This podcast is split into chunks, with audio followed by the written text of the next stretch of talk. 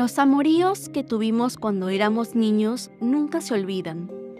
Son especiales porque descubrimos nuestras primeras emociones y brindamos el cariño más puro e inocente. Lenin, aparte de descubrir la atracción hacia alguien más, también descubrió su gusto por la literatura. Tenía 10 años cuando comenzó a escribir poemas románticos, movido por un interés amoroso, sentimiento que se convirtió en una linda amistad al pasar los años. Escribir formó parte de su día a día. Le agradaba hacerlo y sobre todo sentía que la escritura le otorgaba libertad, una libertad única, una libertad que le permitía plasmar todas sus ideas sin restricción alguna. A los 12 años le gustaba leer cómics y además se interesó en el mundo de los alienígenas. Entonces una noche pensó, ¿por qué no juntar ambas cosas y escribir el tema en este género? Era una excelente idea, así que no dudó y se embarcó en esta aventura que duró un par de meses. Dos años después, sus gustos fueron evolucionando. Comenzaron a agradarle las series de anime y las espadas. Entonces intentó crear historias similares a lo que visualizaba en las series, pero le agregaba elementos de distintas obras y su gusto por las espadas no podía faltar. Estas historias las plasmaba en un papel y luego le gustaba narrarlas. En pleno auge de su adolescencia, comenzó a darse cuenta que sus amigos descubrían sus talentos y los explotaban. Pero él se sentía un poco presionado al no saber en qué era bueno. Lamentablemente no se daba cuenta que la muestra de su gran talento se encontraba en las hojas de una libreta escondida en su escritorio. Lenin jamás se puso a pensar que la escritura podía hacerlo llegar lejos. Un buen día decidió participar en una actividad de su colegio que lo llevó a iniciar su primer proyecto de novela, movido por ideas que tenía desde hace mucho tiempo. Es ahí donde comenzó a ver la escritura con otros ojos y recibió el apoyo y motivación de quienes creían en él. Hoy en día la extensión de su mano es el teclado o un lápiz. Le atrae la narrativa cotidiana o realista y le encanta escribir fantasía con ciencia ficción.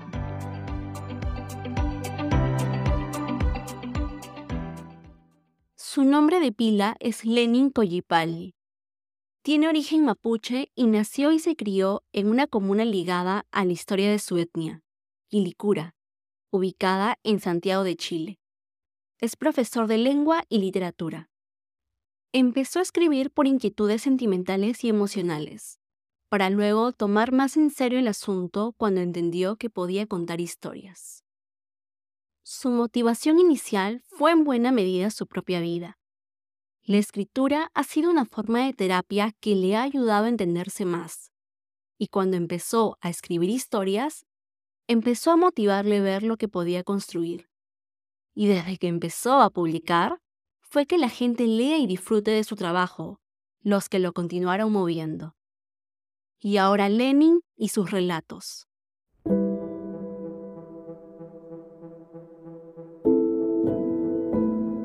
Amigo, no moriste en esta realidad, no, pero sí lo hiciste en otra, allá por el 2004, a finales del 2004. Teníamos apenas 14 años, éramos un par de pendejos medio frikis, aunque tú eras más normal en realidad. El friki era yo. Fuiste un amigo inesperado, de muchos años, porque nos conocimos en el jardín de infantes y luego nos perdimos la pista hasta que fuiste tú quien volvió a encontrarme en el colegio. Desde entonces no nos separamos más, o al menos durante los cinco años que pasaron desde entonces. Siempre voy a recordar tu sonrisa, tu jocosidad y chispa con la gente. Yo era más retraído en muchos aspectos, mientras tú no tenías tapujos por gritarle a los cuatro vientos el nombre de la niña que te gustaba. Tampoco eras perfecto, no. Me cargaba lo prejuicioso que eras para algunas cosas, criticándome incluso por los gustos que tenía, por las series que me gustaban y las cosas que hacía en mi tiempo libre, lo que nos llevó a hacer una pelea y al distanciamiento más largo que tuvimos, que fue de dos semanas hasta que mi silencio te hizo entender que mi amistad era más importante que tu orgullo y que tenías que cuidarme en ese aspecto. Sí, Suena casi como pelea de pareja, pero me atrevería a decir que así era.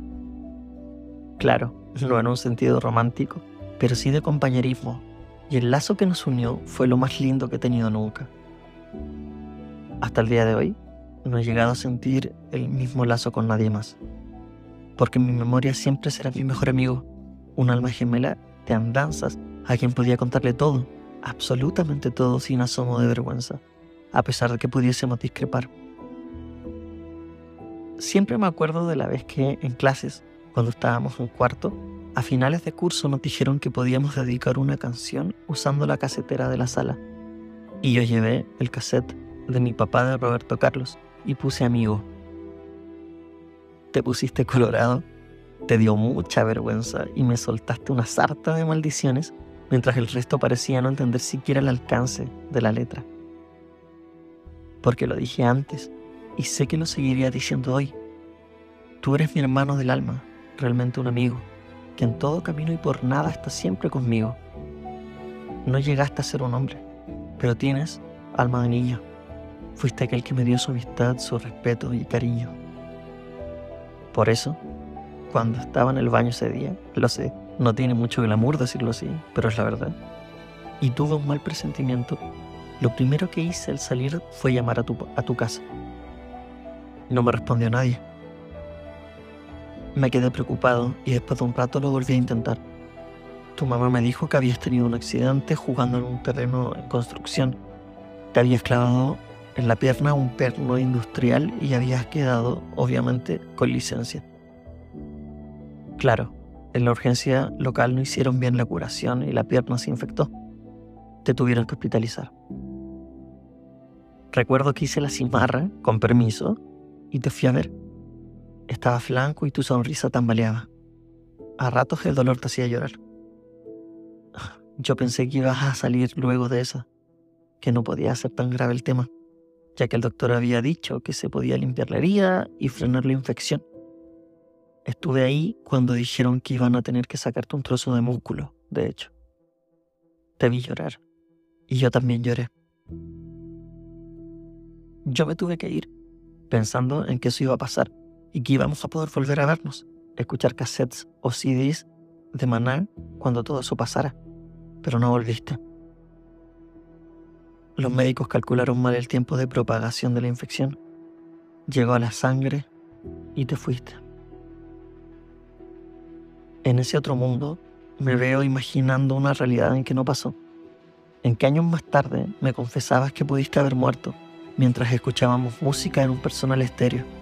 Yo te daba un puñetazo en el brazo como castigo y seguíamos hablando de las chicas que nos gustaban.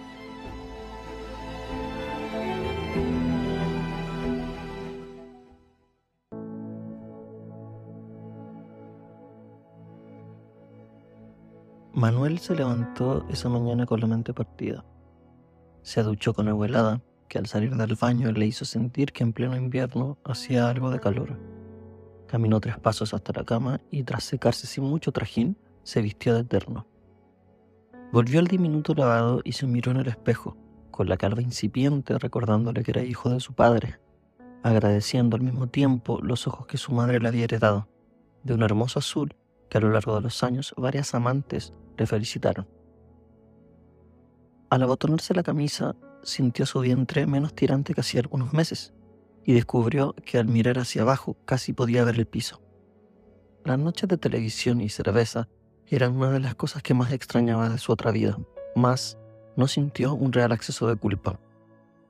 Su mente rota no le permitía ganar los puntos necesarios para reconstruir la historia, porque la historia era extraña, pues le quitó todo lo que tenía, cual si el karma personificado le hubiese golpeado en la cara, a pesar de que era un hombre común y corriente, de los que gustan de pasar por sobre los demás, siguiendo como único mandamiento la ley de Maquiavelo.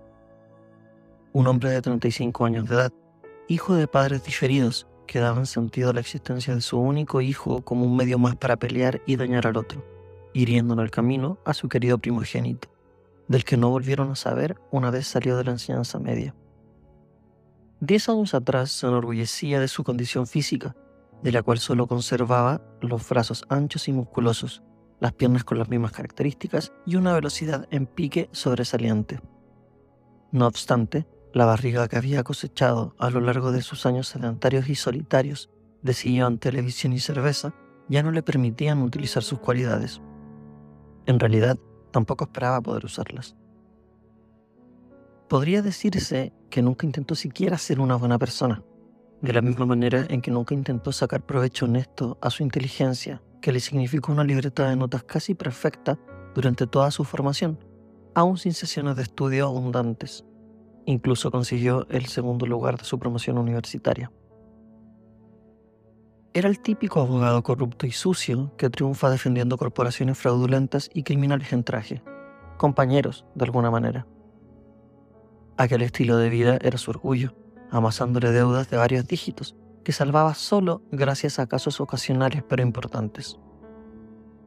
Sus gruesas gafas, regalo de su fanatismo por los programas de televisión, de concursos y variedades, cubrían sus ojos, únicas reales sobrevivientes de su anterior vida, y parte en los placeres que causaron su caída. Miró una vez más la habitación antes de salir diminuta y maloliente, tal vez por causa de sus anteriores habitantes. Él no podía soportar la suciedad. Ese era uno de los pocos principios que logró sacar en limpio de su emocionalmente pérfido hogar paterno. No, aquella vida era un costo que sentía no podía pagar, que no tenía por qué pagar por sus pecados. Pero era el golpe del karma, la bala del karma. Revisó su maleta una vez antes de salir y al encontrar todo en orden, decidió irse, con una decisión aún sin tomar en su mente partida. Porque la historia era extraña. Una ráfaga de balas que llegaron juntas, sin mayores pausas ni demoras tras aquel fatídico concurso de televisión que lo embarcó en el juicio, de defensa casi insalvable, aún para él, un brillante abogado corrupto, experto en torcer la verdad. Sin embargo, hay verdades que es imposible torcer y más cuando 17 puntos de rating impiden borrar su paso por aquel estúpido programa. Pues sí, resultó ser que al ser llamado a uno de sus programas favoritos tras enviar varias solicitudes, el entusiasmo le ganó, al pensar que su sofá y su cerveza de todas las noches lo verían a través del televisor de su sala de estar, que ya no era suya. Aquel era un placer que no podía negarse, y que solo decidió abandonar cuando le embargaron el televisor, el sofá y el dinero para la cerveza. No, no tiene nada de raro el que una de las personas a las que había estafado se encontrase mirando el programa en el preciso instante en que apareció en pantalla. Tampoco resultó extraño el que la persona llamase por teléfono al programa para participar en la ronda de El público te salva, una de las más queridas por los telespectadores, para hundirlo en vez de ayudarlo. Desde ese momento su destino quedó sellado, y ahora, vestido de eterno, iniciaba el viaje hacia una de las decisiones más difíciles de toda su vida, y más aún al saberse con la mente rota. Esa fue la primera bala del karma, que cuasi asesinó a su yo profesional, pero harían falta más balas para eliminar el resto de sus facetas. La segunda bala del karma fue Emilia, la aparición de Emilia, Emilia es una niña que lo encontró también gracias al programa de concursos, o más bien lo hizo su madre, para morir unos días más tarde, y dejarla a su cargo como última voluntad, la que cumplió un tío lejano que dejó a la niña en sus manos, para luego desaparecer sin dejar rastro. Y con solo 10 años, no podía dejarla sola. Más bien, podía hacerlo, pero su grasoso y malvado corazón no pudo dejarla en la calle no después de los años que sus padres le habían hecho pasar. Tampoco es que pensara en hacerse cargo de la pequeña. Cuando ella llegó, tomó la determinación de buscar algún familiar que la recibiera y luego olvidarse, cosa que no resultó, porque por mucho que buscara, no tenía otra familia. Y a todo esto, ¿quién era su madre? Ni siquiera la recordaba, pero los ojos, sus enormes ojos azules, no dejaban lugar alguno a las dudas. El único problema era que, en las condiciones en que se encontraba, otra boca que alimentar no era algo con lo que pudiese cargar.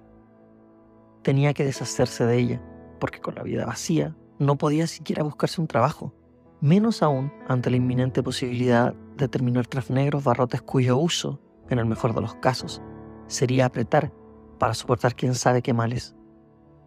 Por eso, la mejor opción era desentenderse de Emilia, reformar su vida moviendo algunos hilos que conservaba, contactos que le dieron una nueva oportunidad, recuperar su título y a su vez su vasto apartamento, su sofá y su televisor. Caminó por la calle a paso raudo, pues, a pesar de estar bien en la hora, no quería dejar espacio a las posibles complicaciones dictadas por Murphy. Tomó la micro en el paradero y se sentó a mirar el paisaje, porque su mente partida no le dejaba más remedio. Tuvieron que pasar unas cuantas semanas antes de enterarse de una mala manera, tras los rojos vómitos de la niña, de que la siguiente bala del karma sería crucial.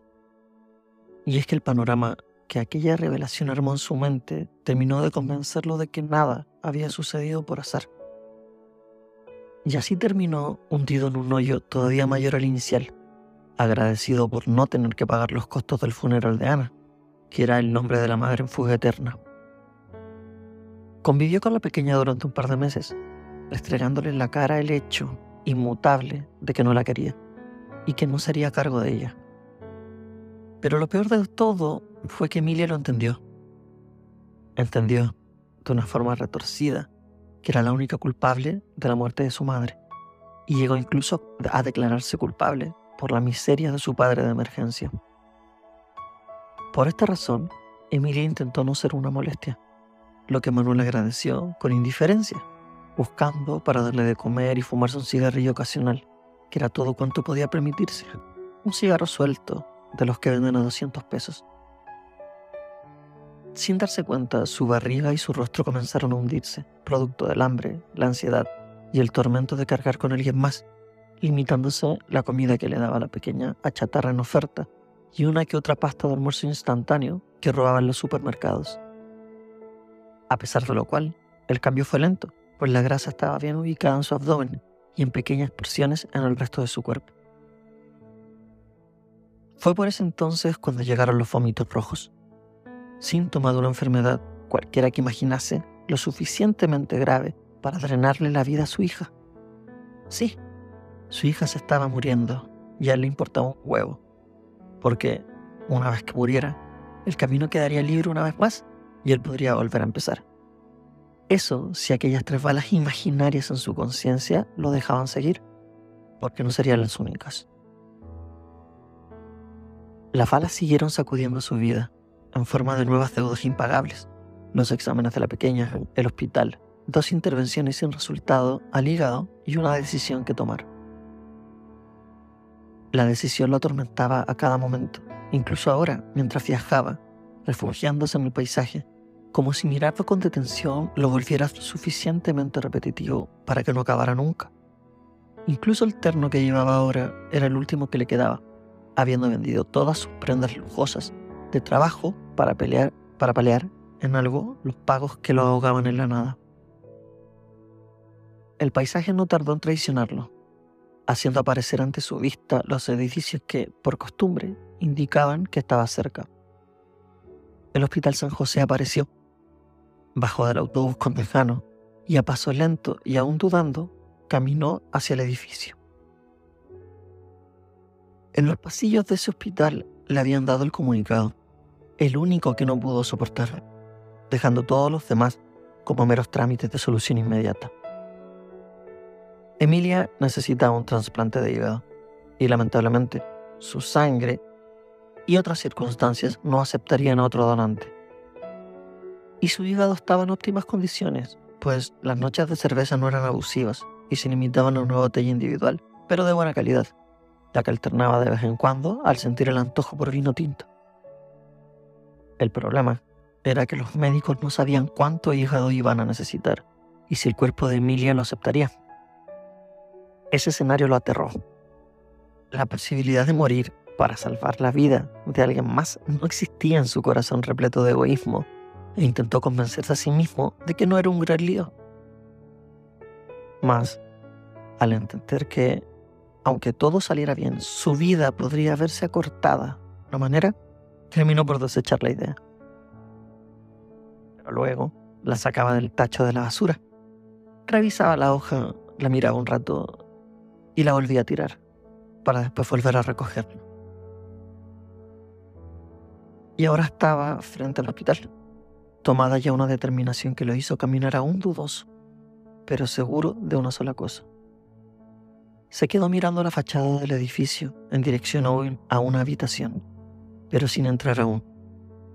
Algo invisible clavó su corazón, probablemente otro cilindro lleno de negra culpa y cobardía. Siguió caminando sin entrar, en dirección a otro ingreso, el que pasó de largo. Siguió caminando en una especie de trance, dejando atrás el hospital, recordando la noticia recibida, martillando en su cabeza. La falla hepática estaba afectando a otros órganos, colapsando sistema tras sistema, y la decisión seguía en el aire. Y siguió en el aire durante una nebulosa semana en la superficie de otro mundo que no era este, hasta que la falla alcanzó su corazón. La sangre, negra a esas alturas, ya no permitiría siquiera la operación, y él no fue capaz de decidirse. Las máquinas la mantenían viva, pero de forma artificial, y fue ella misma quien tomó la decisión. Aquella niña tuvo más valentía que él en toda su vida. Llegó al patio número 12 y se plantó frente a la tumba, imaginándose la sangre en el piso y a la niña durmiendo en su escarlata moribunda, imaginando a los médicos tratando de hacer algo, cuando ya era demasiado tarde. Recordó el funeral, al que solo asistieron los encargados de la funeraria, un sacerdote y él, sospechando que su sangre en vida era más negra que la de Emilia en sus últimos momentos. Parado en el patio número 12 miraba la árida tumba, donde un ramo de flores llamó su atención. ¿Qué lata que mueran niños? Miró hacia atrás, sobresaltado, y encontró un pequeño, de cabello corto y rubio, que miraba la tumba con sus ojos cafés y profundos. Yo siempre estoy acá, así que no me cuesta venir a dejar flores. Me las da mi tía. El niño lo miró, con una pregunta reflejada en su cara, que luego articuló. ¿Usted la conoció? Manuel Tardón responde. Negó con la cabeza. Por lo menos parece que fue feliz. Se ve súper contenta en esa foto. La foto que señaló el pequeño fue un puñal, recordándole que tuvo una hija, que jamás la conoció y que jamás la quiso. Ni siquiera sabía de hace cuánto era la foto. ¿Me puedes dejar solo, por favor? El niño miró al hombre apenas de reojo. Movió la cabeza y se perdió entre las tumbas y los mausoleos. Ahora sí sentía que lo había perdido todo. Ahora, por primera vez en mucho tiempo, fue realmente consciente de su situación. Su mente partida albergaba balas imaginarias pero reales, casquetes que jamás podría sacar, no importaba cuántas intervenciones se hiciera. Abrió su maleta y miró al fondo. Extrajo algo, lo tomó en su mano y se lo quedó mirando. La cajetilla, ahora un recuerdo encasillado, hacía resonar en su cabeza la voz de Emilia, que le decía tosiendo, Manuel, no fumes, es malo para la salud. Manuel. En aquel corto lapso jamás la dejó llamarlo papá, y su preocupación por la salud ajena fue otra bala. Ella intentó entenderlo, quererlo incluso pero el... La cajetilla ahora era un recuerdo que albergaba otros cilindros que lo llenarían por dentro. Sacó un cigarro, lo prendió con un encendedor barato y lloró en silencio. Lloró en silencio la muerte de Emilia, la muerte de su anterior vida y la resignación. Seguía siendo un hedonista y jamás dejaría de serlo, porque sabía que era lo bastante cobarde para no poder autodispararse la última bala. Por eso había decidido volver a aquello una costumbre, ir al cementerio todos los meses, fumar un cigarrillo en la tumba de su hija y luego marcharse. Que sabía que en algún momento se cansaría y cuando lo hiciera estaría libre de la culpa, o al menos del recuerdo de la culpa.